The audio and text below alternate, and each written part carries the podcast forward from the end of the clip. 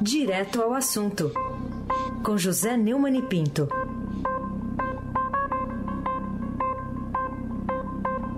Neumani, bom dia. Bom dia, Carolina Ercolim. É, Gabriel Damião, Vitor.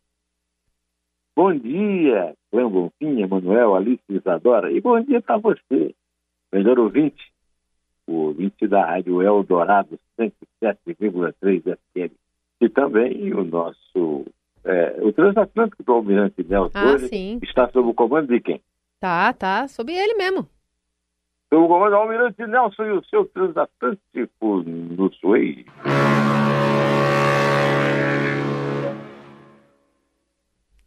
Neumani, vamos falar sobre a Bahia, porque a gente já teve a 18ª morte confirmada, muitas casas submersas, barragens rompidas após um temporal que, na verdade, tem atingido a região desde fim de novembro já. Queria te ouvir, o que ainda se pode dizer dessa maior tragédia da história né, do Estado e, a essa altura do campeonato, pode ter atingido já 330, ou pelo menos 430 mil pessoas. É, Carolina, terrível, né? Nós, antes de sairmos aqui de folga de Natal, nós tínhamos comentado algumas vezes essas enchentes, né? E durante aqui o, esse nosso perrengue de folga, né? eh, eu só confio nas informações dadas pelo governador da Bahia, Rui Costa, que ontem voltou a comentar as fortes chuvas que atingem quase todas as regiões do estado, em especial o sul e o sudeste, né? Os grafiunas estão eh, gravemente atingidos, lá em Céus, é, é, chamem- Ah, na terra de, de Gabriela, Cravo e Gamela, né? É, e ele afirmou que 37 cidades estão d'água. 37 com várias comunidades d'água. O Costa também revelou que determinou a instalação de bases de apoio na cidade de Itapitinga, Praia da Conquista, de Piauí no Vale do Jiquiriçá. No sábado, uma operação já tinha sido instalada em Biel. É, vamos montar um centro avançado em Tapetinga, um em Conquista, um em Piauí e um no Vale do. As distâncias são muito grandes, são muitas cidades. O governador contou que muitas casas de Itabuna e Biel, é, os, os grafiunas que eu falei, como Jorge Amado, por exemplo, querido amigo, já não está mais entre nós, estão submersos. No primeiro município, lojas e agências bancárias né, é, serão lagadas. Né, no após o, o Rio Cachoeira ser é, transbordado. É, é lamentável que isso tudo aconteça e as pessoas continuam lutando contra o óbvio das mudanças climáticas, da necessidade de um mínimo de coerência, de é, cuidado, de falta de, é, de desprezo né, por essa é, coisa do, do tempo. E, além do mais, um governo federal omisso, aliás, um desgoverno federal omisso, um bando de responsáveis que não, não ligam para as pessoas, para os cidadãos, para o povo. Né? E isso agrava muito as consequências. E chega a esses números é, que são absolutamente é, deprimente. Né? Carolina Ercolim, 25 por 5. Queria te ouvir, o que, você acha, em que se baseia a secretária Rosana Leite de Mello, do Ministério da Saúde, para contrariar perante o Supremo Tribunal Federal seus chefes, né, Marcelo Queiroga e Jair Bolsonaro, na questão da vacinação anti-Covid para crianças? É, a secretaria do, a secretária do Ministério da Saúde é, ela disse que no despacho ao Supremo né, que nenhuma preocupação de segurança foi identificada em vacina contra a Covid em criança. Isso parece óbvio, como diria o Nelson Rodrigues, o óbvio ululante. Acontece que os negacionistas, negacionistas, né, cara, continuam é, insistindo na tese que vacina não cura, vacina mata. O brasileiro não acredita nisso e está indo se vacinar. O que falta é o mínimo de cuidado, e agora em relação às crianças. Né? Então, é, inclusive, já usaram o apelido do, do Queiroga de Querodes, lembrando o rei Herodes que mandou matar as crianças para evitar que tinha inform, sido informado que vinha um rei é, para os judeus é, naquela leva, né, de 25 de dezembro daquele tempo. uma nota técnica é, assinada pelo secretário extraordinário de enfrentamento da Covid, Rosana Mello, enviada Supremo Tribunal Federal, afirma que a vacina é segura. A posição da secretária subordinada ministro da Saúde, Marcelo Queiroz, né, vai na contramão dos questionamentos do Bolsonaro, que diz haver desconfiança e uma interrogação enorme em relação a supostos efeitos colaterais da aplicação de vacinas contra a Covid em crianças. Essa gente não se emenda, essa gente não. É... E o, o Marcelo Queiroz, que é uma figurinha lamentável, execrável sobre todos os sentidos, está conseguindo, inclusive, fazer é, frente, né, confrontar em matéria de safadeza, né, o seu antecessor, que aliás sofreu um acidente de moto, de moto no Rio de Janeiro. Né? O general Eduardo Pazuello ele está sendo talvez é, o pior ministro da Saúde da história, sucedendo ao que era pior antes, Carolina Ercolim, tintim por tintim.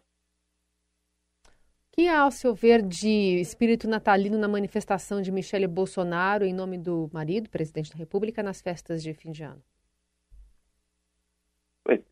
O, o Jair Bolsonaro fez o tradicional pronunciamento de Natal, cadeia nacional de rádio e televisão.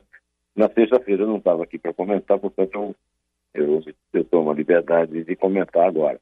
Começo da semana, entre Natal e Ano Novo. É, é, ele, como ele está derretendo, índice de popularidade é, nas pesquisas, que avaliam a péssima qualidade do seu governo, ele resolveu se escorar é, na mulher, que, que não tem a mesma péssima imagem que ele tem. Então ele apresentou a mulher e falou é, no lugar dele que não ocupou mais do que um minuto. Né? Diferente do ano passado, quando ele citou a pandemia e propagandou as ações do governo para combater a Covid, Bolsonaro ignorou tema como a vacinação das crianças e a crise sanitária, é, demonstrando talvez a sua principal característica. Ele é o valentão covarde. Aquele valentão é que apela sempre para a covardia, apesar de estar no maior posto da República. Né? Então, é, é, segundo ele, não nos faltaram seriedade, dedicação e espírito fraterno no planejamento da questão de políticas em prol de todas as famílias. Lamentável. É, a exposição, inclusive, de, da, da primeira-dama, que deve ter gostado né, dessa nova tarefa dela de porta-voz do marido. Mas é lamentável para todo o país que continua a Sorrel, é, que continua no, no naufrágio pleno, principalmente com as, é, as pessoas mais pobres, desempregados, completamente desamparados por um desgoverno que, que chega às raias do absurdo e que, no entanto, não, não tem nenhuma perspectiva de terminar, porque os pedidos de justiça todos morrem na gaveta do aliado bilionário é, Turcira, presidente da Câmara, também com a cumplicidade do presidente do Senado, Rodrigo Pacheco. Carolina Ercolim, tintim por tintim. Neumani, Morreu o arcebispo que se destacou na luta contra o apartheid, né? Traz é, o Estadão, inclusive, em destaque hoje. O que há a dizer sobre o sul-africano Desmond Tutu, que morreu nesse final de semana e disse certa vez: população de favela precisa de saúde, não de armas apontadas. É, morreu semana. Então, o arcebispo sul-africano Desmond Tutu que foi o Prêmio Nobel da Paz em 1984, sendo se destacado no noticiário mundial por sua luta contra a apartheid na África do Sul. A informação foi confirmada para o mundo pelo presidente do país, Cyril Ramaphosa. Segundo Ramaphosa, o arquiteto de PMR, João Tutu, é outro capítulo de luto o adeus de nossa nação a uma geração de sul-africanos excepcionais, ele deixou uma África do Sul de perto.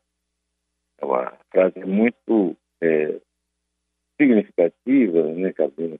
Porque realmente é, a África do Sul, a história da África do Sul é, dotou o mundo de gigantes, como foi o caso do Nelson Mandela, depois de anos de guerrilha contra a pátria e anos de prisão, soube fazer a, a, a pacificação, né, que seria a única forma de sair da pátria. E agora, depois de Mandela, é, vai da nossa companhia, da Companhia da Humanidade, o Bispo Tutu, Prêmio Nobel da Paz, merecidamente, uma figura é, a ser venerada e imitada, principalmente em países como o nosso, é, em que o apartheid existe, o racismo é uma forma de apartheid, e, sobretudo, em que imperam o ódio de uma direita canalha, cretina, ladra, corrupta, é, assim como a esquerda que governou o país também é, é e que nos lega, o legado dessa direita é o ódio, não o amor. Desmond Tutu é o contrário disso. E nós lamentamos muito a ausência dele, mas o exemplo dele permanece e serve, inclusive, aqui para nós, Carolina. Carolina Ercolim, tintim por tintim. Queria que você falasse um pouquinho da entrevista que você fez com o pré-candidato do Novo, Felipe Dávila, sobre o Brasil, especialmente o orçamento que foi aprovado em 2022. É, o título é Felipe Dávila disse que foi o sequestraram o orçamento. É uma entrevista muito lúcida, muito clara. Felipe Dávila é uma pessoa muito preparada, né? político e candidato do Partido Novo à presidência da República. Eu tenho entrevistado os candidatos, né?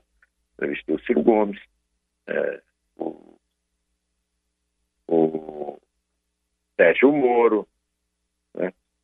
e é, é, o Aldo Rebelo, e agora Felipe Dávila. Nessa entrevista, deu uma entrevista que está no blog do Delman no portal do Estadão, à disposição de todos os nossos queridos ouvintes, o Felipe Dávila disse que as emendas do RP9, do relator, de Bolsonaro, Lira e Pacheco, sequestraram o orçamento da República.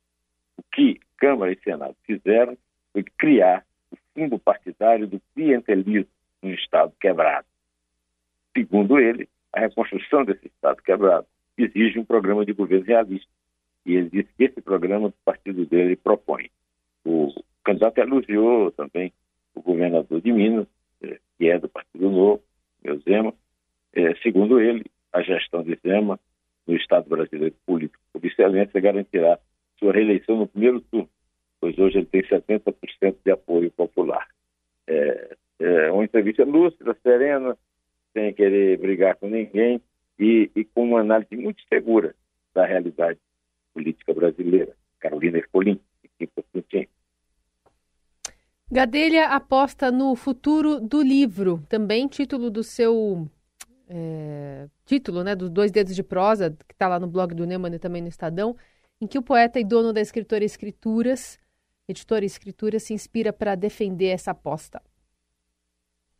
É, o, o Ramon Gadelha conta que nunca leu nada, nenhum livro em formato eletrônico, porque sente necessidade do contato físico com o livro, de que gosta até do cheiro. Assim que nem eu. Né? De qualquer maneira, estou pronto para estrear também no, no, na leitura agora dessas férias, que eu vou tirar a partir do dia é, 2 de janeiro. É, ler também algum, algum livro em, em formato eletrônico. Mas o livro, a brochura, o livro impresso, né? ainda nos atrai. O dono das escrituras contou que sua vida mudou totalmente depois de ter cursado uma bolsa em Osaka e Tóquio, no Japão. E foi então que ele trocou a publicidade, ele era publicitário, publicitário muito bem sucedido, muito bem remunerado, mas bem jovem, pela edição de fotos e textos. Ele fez muito sucesso com, com as agendas e uns livros de fotografias, que ele virou um goltrota quando ele foi morar no Japão, viajou o mundo inteiro fazendo fotos e também é poeta e publica livros de, de, de texto, além dos livros de arte e fotografia. Ele é um praticante diário do gênero tanka, o mais tradicional da poesia japonesa. Todo dia ele manda para amigos, inclusive para mim, um tanka novo, é, e acaba de publicar o livro Museu de Mim, em que reuniu poemas produzidos nos dois anos da pandemia da Covid. E assim, encerramos aqui a nossa volta convidando para amanhã, no mesmo horário, com o mesmo patrocínio, né, dona Carmen? é, né? Então conta. É três. É dois? É um. em pé.